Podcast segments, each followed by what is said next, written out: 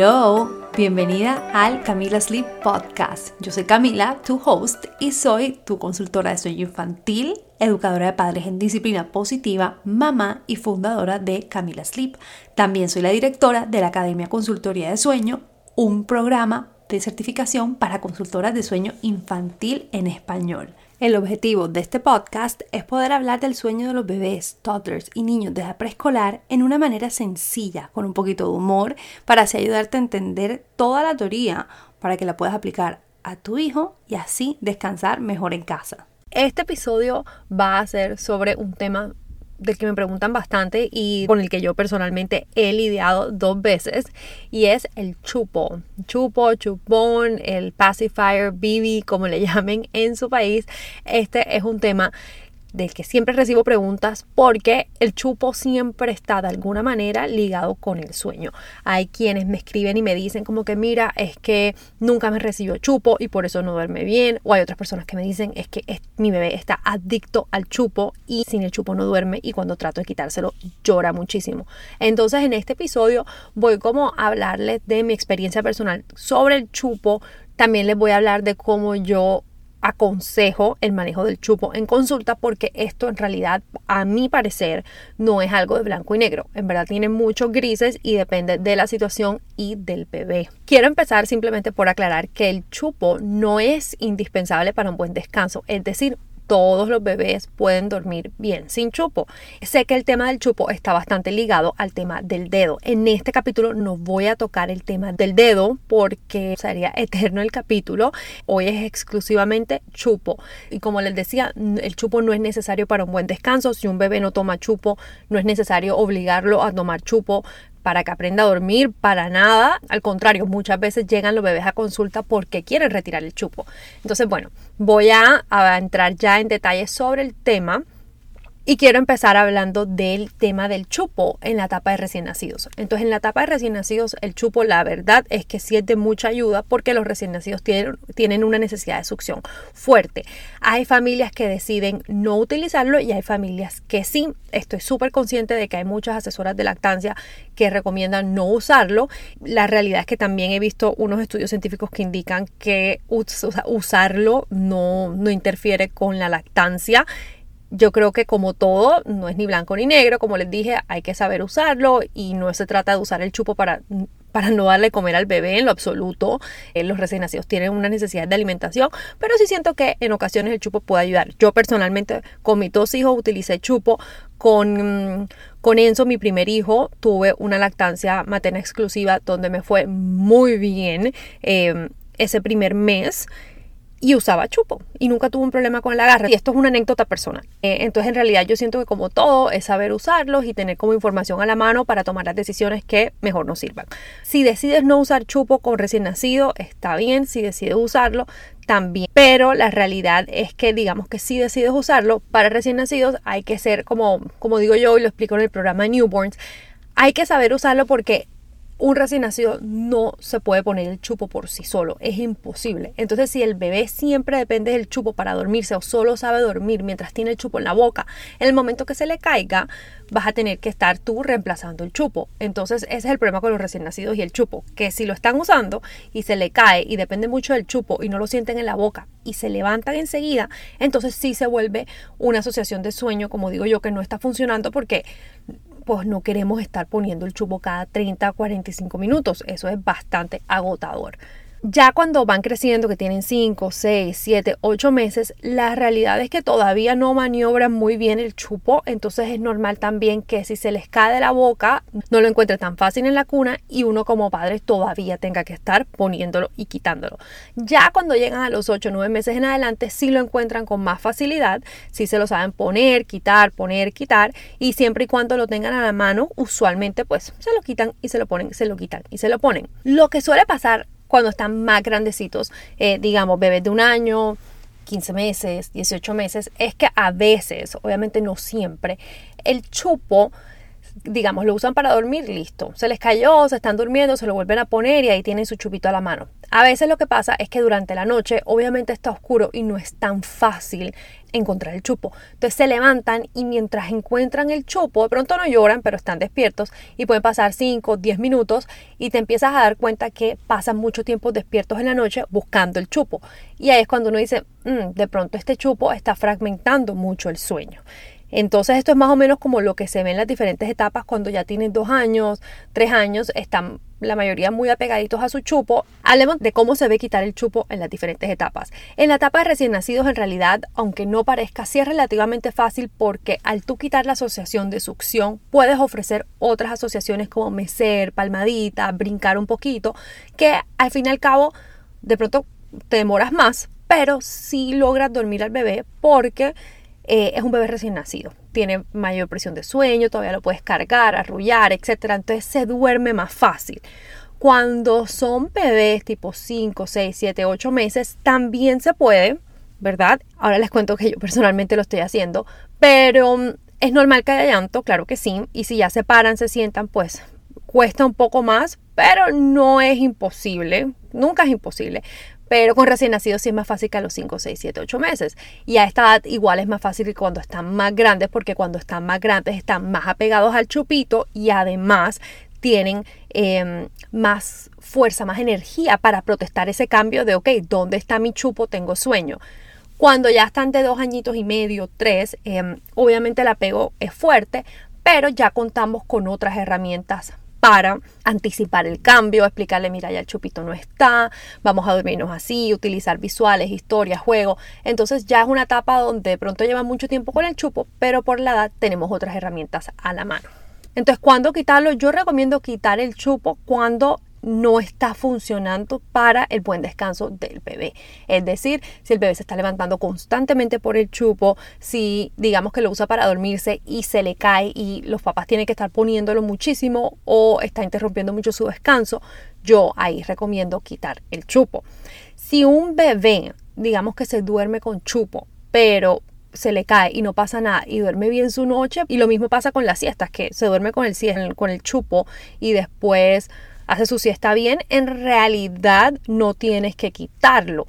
Ya es como que si está funcionando, no pasa nada y es como un problemita o una situación para más adelante, cuando estén más grandecitos. Si es una decisión personal, no creo que todos los niños tengan que dormir con chupo, no creo que todos los niños tengan que quitarles el chupo, en realidad depende bien de lo que esté pasando. Por ejemplo, ahora mismo Kiara está haciendo su siesta mientras yo grabo este podcast. Ayer en la noche yo decidí que ya no le iba a dar más el chupo.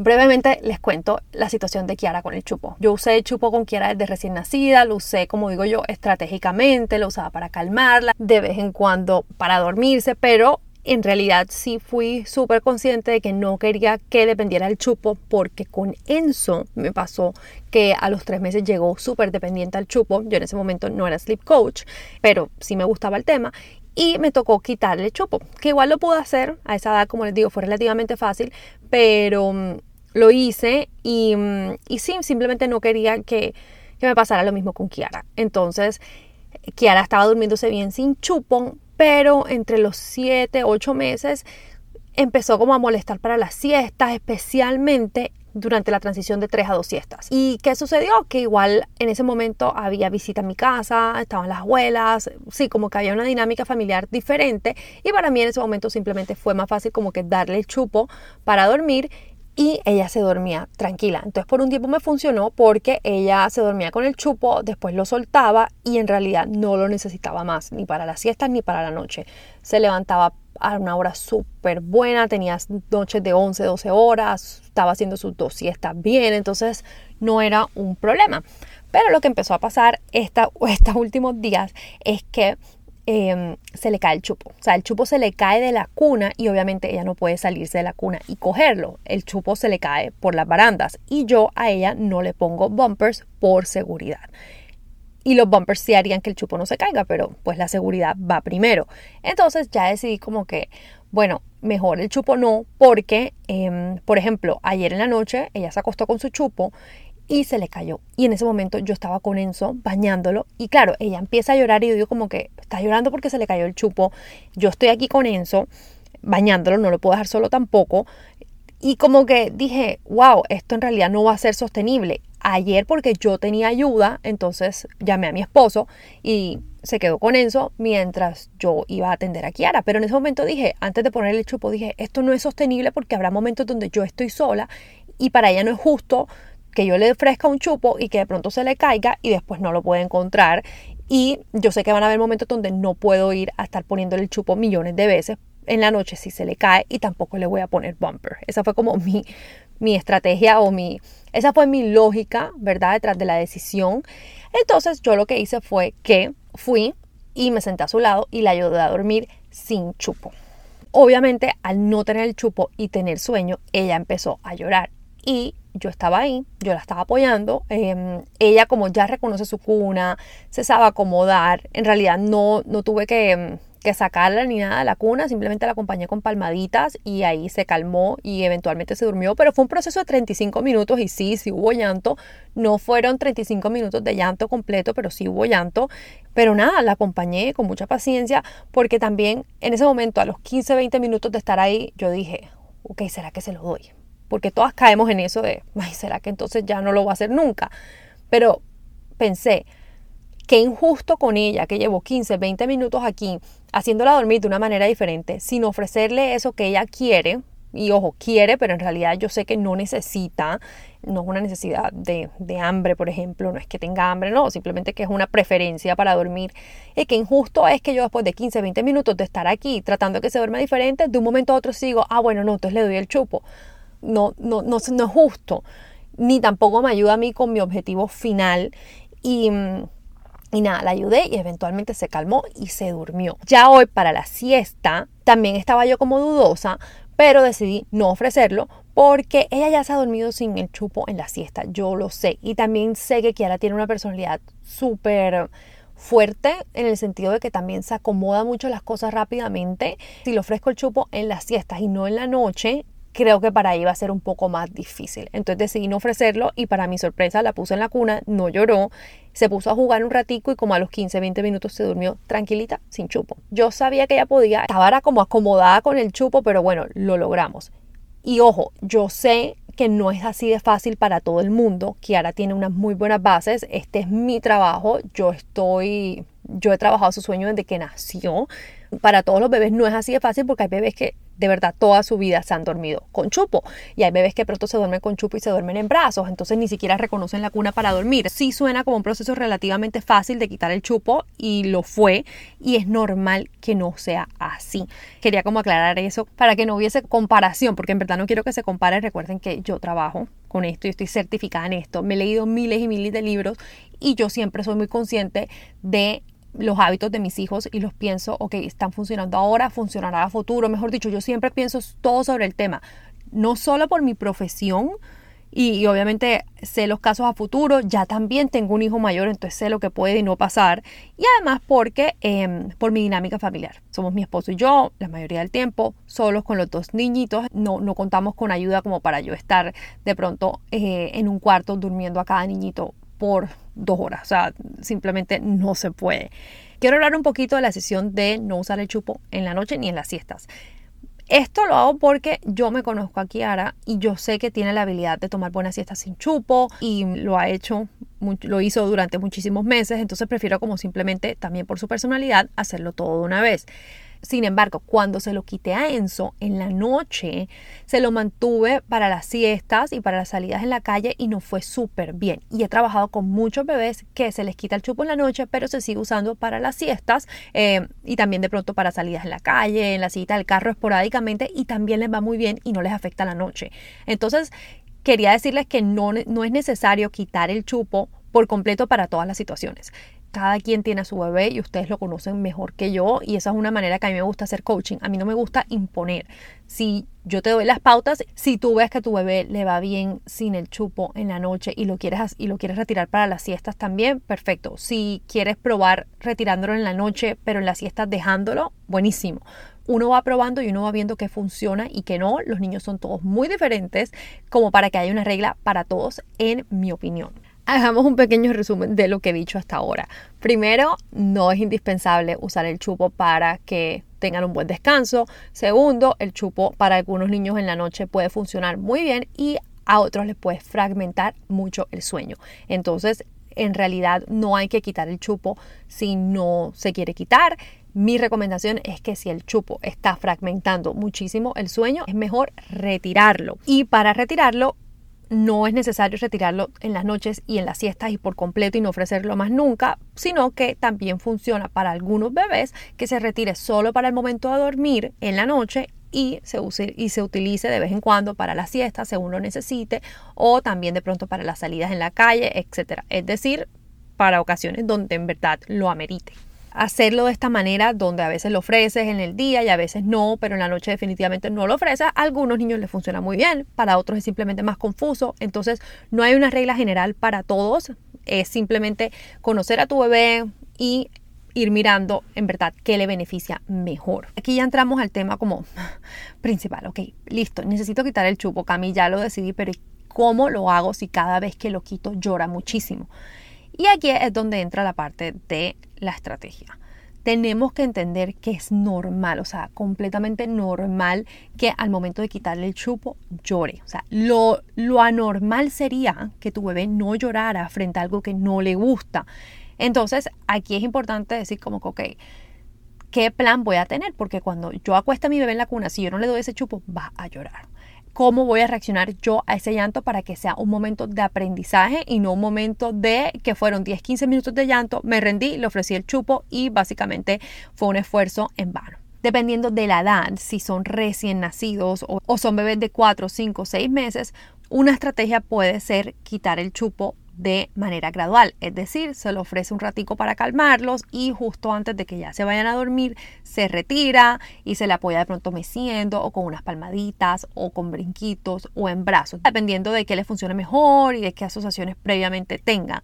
Cuando ya son bebés más grandes, 7, 8, 9 meses en adelante, darles el chupo como de manera gradual, ¿verdad? Dárselos un ratico y después quitárselos puede causar mucha frustración. Y nuevamente, estoy hablando muy general. De pronto a un bebé de 10 meses sí le funciona que se lo quiten gradualmente y se lo dan un ratico para calmarse y si se lo quitan no, no se pone tan molesto. Pero así como recomendación general a un niño de, por ejemplo, un año, que tú le pongas el chupo y se esté calmando y se lo quites, eh, le va a dar mucha rabia. Lo, o sea, como es esperado. Usualmente la manera menos confusa y más rápida es quitarlo simplemente del todo. Es decir, hago mi rutina, calmo a mi bebé y al momento de, de dormir no lo ofrezco más y lo ayudo a dormir de otra manera.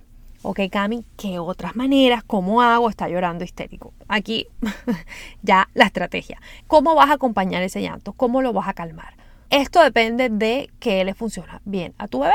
Eh, se estaba durmiendo con chupo y ya se dormía en la cuna, entonces de pronto te va a tocar ayudarlo con unas palmaditas y de pronto te va a tocar cargarlo varias veces y volverlo a acostar hasta que ya logre dormirse. O si estamos hablando de un niño de dos o tres años, y ya habías anticipado el proceso con diferentes herramientas, comunicando con historias y le está costando de pronto antes no tenías que acompañarlo a dormir y ahora sí, sí es normal que durante el proceso de quitar el chupo de pronto sientas que lo estás ayudando más que para dormir que cuando tenía el chupo, pero la realidad es que el chupo pecho, tetero, biberón, son las asociaciones de succión, ¿verdad? Es la asociación más fuerte. Entonces es normal que para quitar esa, de pronto te toque recurrir a otras asociaciones como tacto, cantar, de pronto mover un poco y ya una vez tu hijo, tu bebé, tu toddler se haya acostumbrado a dormir sin chupo, entonces ya echamos esas nuevas asociaciones para atrás. Si es un proceso que tiene varios caminos, depende mucho de la personalidad del bebé o del toddler y depende mucho de la personalidad de los padres y cómo quieran manejarlo. Y por eso es que no hay un camino como único, no es como que, ah, haz así, así y así y así. Cada niño va a reaccionar de manera diferente. Y como les digo, depende de la edad, de los hábitos, de qué tan apegados estén a ese, a ese chupo. Entonces el plan de cómo reaccionar va a variar. Y, y esto es con lo que yo te puedo ayudar en mis programas de Sleep Learning. Te doy diferentes opciones de cómo eliminar el chupo si es lo que deseas hacer y te explico cómo acompañar ese llanto paso a paso hasta que tu toddler o tu bebé logre dormirse. Si es el programa de toddlers, te comparto también muchas herramientas de disciplina positiva que ayudan también a anticipar estos cambios y hacer que sea más fácil para tu hijo o tu hija. Usualmente si el chupo no es un problema en la etapa de bebés, ya tenemos a profesionales médicos diciéndonos como que, bueno, eh, es mejor ir retirándolo hacia los dos o tres años, depende de cada caso.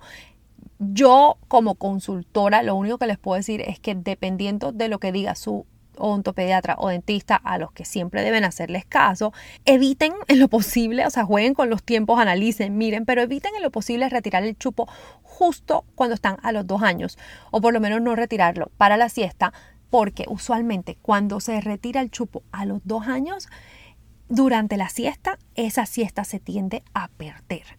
Porque a los dos años es cuando están en esa regresión de que ya no quieren hacer más la siesta, aunque sí la necesitan. Y si quitas el chupo, es posible que en verdad le cueste tanto hacer la siesta que ya no la tome más. Entonces, si pueden, como les digo, en lo posible, eviten retirar el chupo cuando sus toddlers estén en ese proceso de regresión de los dos años donde, donde están peleando mucho la siesta. Ese como que sería el único momento donde te digo en verdad, evítalo. Yo, yo estoy hablando como consultora de sueño. Obviamente, eh, cada situación es única y si ustedes tienen un niño de 18 meses o de dos años donde su odontopediatra está diciendo que hay que quitarlo ya, pues esa recomendación pues va arriba de la mía. Otros momentos donde diría evita retirar el chupo, aunque sea súper, al menos que sea necesario por orden médica, es en esos momentos de pronto hay un cambio grande, una mudanza, la llegada del hermanito, entrada al jardín, esos son momentos donde los niños pasan por cambios emocionales muy grandes. Es el chupón, pues obviamente los ayuda, es un objeto seguro, le brinda seguridad, confort y e, evitaría retirarlo en esos momentos. ¿Qué esperar si decides retirar el chupón? Lo que puedes esperar es que haya mucha protesta, sí, y seguramente mucha protesta inicialmente, es decir, la primera noche dos noches.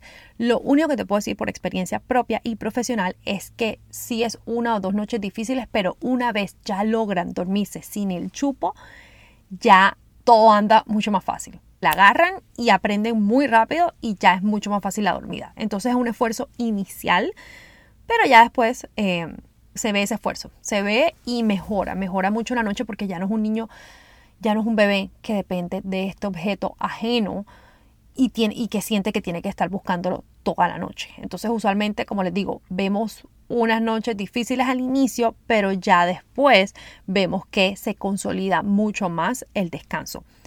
A veces eh, me preguntan por Instagram, ay, pero ¿cómo hago? ¿Cómo lo hiciste tú? Primero, pues es mi trabajo, ¿verdad? No no, no es fácil explicar estos procesos por Instagram. Ni siquiera me parece justo darles una respuesta de cómo lo hice yo o darles una respuesta a medias porque es un proceso supremamente personal. Es un proceso donde estás tú con tu bebé, es un proceso emocional, es un proceso donde, o sea, como les digo, como siempre les digo, ¿verdad? Todo el mundo quisiera que sus bebés durmieran bien y que no tuviese, sí, que no tuviese ni que escuchar este podcast, ni que tuviese que estar pendiente de su sueño. Todo el mundo quisiera que fuese un proceso fácil, pero desafortunadamente no lo es. Yo entiendo que es un proceso difícil y si yo te doy una respuesta a medias por Instagram sin explicación, no es justo ni para ti ni para tu bebé porque vas a pensar como que, ah, bueno, entonces ella lo dijo así, entonces voy a ponerme a hacerlo y después te das cuenta que como reaccionó mi bebé no es lo mismo que como reaccionó el tuyo y tú no sabes lo que yo sé y, y no es justo y va a ser un proceso supremamente difícil para ti y después vas a decir, ay, lo que me dijo esta persona no funcionó, hubo llanto, no, no sé qué, mejor dicho, hay una palabra que yo no sabía que se usaba en español, porque la verdad es que nunca la usé en español, pero en inglés se dice it's a disservice, es un deservicio, creo que lo estoy diciendo bien según la RAE, de servicio, y es cuando por querer ayudar a una persona que, que debes ayudar, sin querer, les haces daño. Y eso es precisamente lo que yo busco evitar cuando respondo mensajes o cuando me hacen preguntas de este tipo de cómo hiciste para que se durmiera sola o cómo hiciste para quitar el chupo, porque yo como consultora de sueño y también como mamá, tengo la responsabilidad de ayudarte y de ayudarte bien. O sea, yo no te quiero dar información a media, yo no quiero que tú pases por un momento estresante sin resultado alguno. Yo no quiero que hagas algo y que en verdad no tengas las herramientas y los conocimientos para hacerlo y después simplemente quedes, quedes más cansada y con un sin sabor sobre el tema. Em, entonces, la mejor manera como yo les puedo servir como yo te puedo servir es ayudándote de la manera que tú te lo mereces, con una información y unas herramientas completas. Tú eres la que conoces la dinámica, tú conoces a tu bebé, yo no lo conozco. Entonces, darte a ti la información que necesitas para que tú te vuelvas la experta en el sueño de tu bebé y para que tú tengas los conocimientos y las herramientas y las técnicas para que puedas mejorar el descanso de tu hijo o tu hija. Y de verdad que cuando le digo a las mamás que sí se pueden hacer cambios en el sueño de su bebé, soy súper sincera, que sí se puede, soy sincera de que de pronto no es un proceso fácil, esto depende mucho de los bebés y por eso es que hablo de que hay que tener un buen mindset.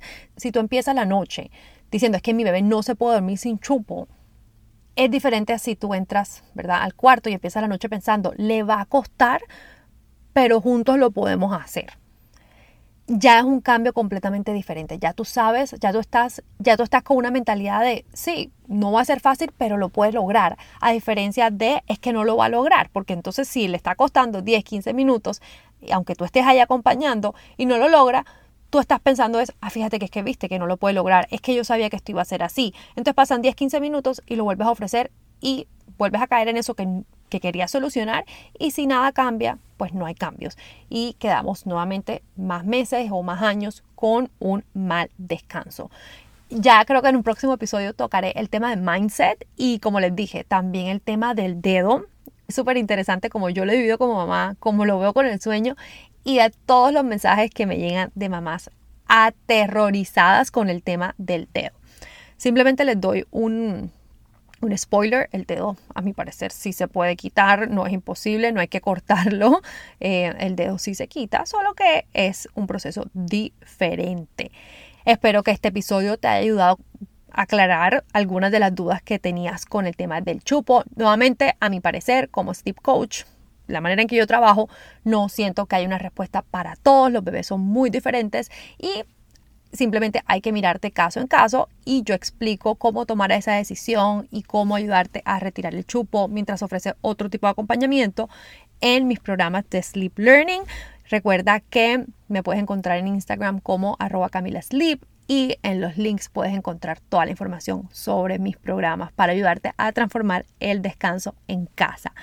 Espero que te haya gustado este episodio. Déjame saber, compártelo a alguien que crees que lo necesite y nos vemos en el próximo capítulo. Un abracito y que tengan largas noches y buenas siestas. Bye bye.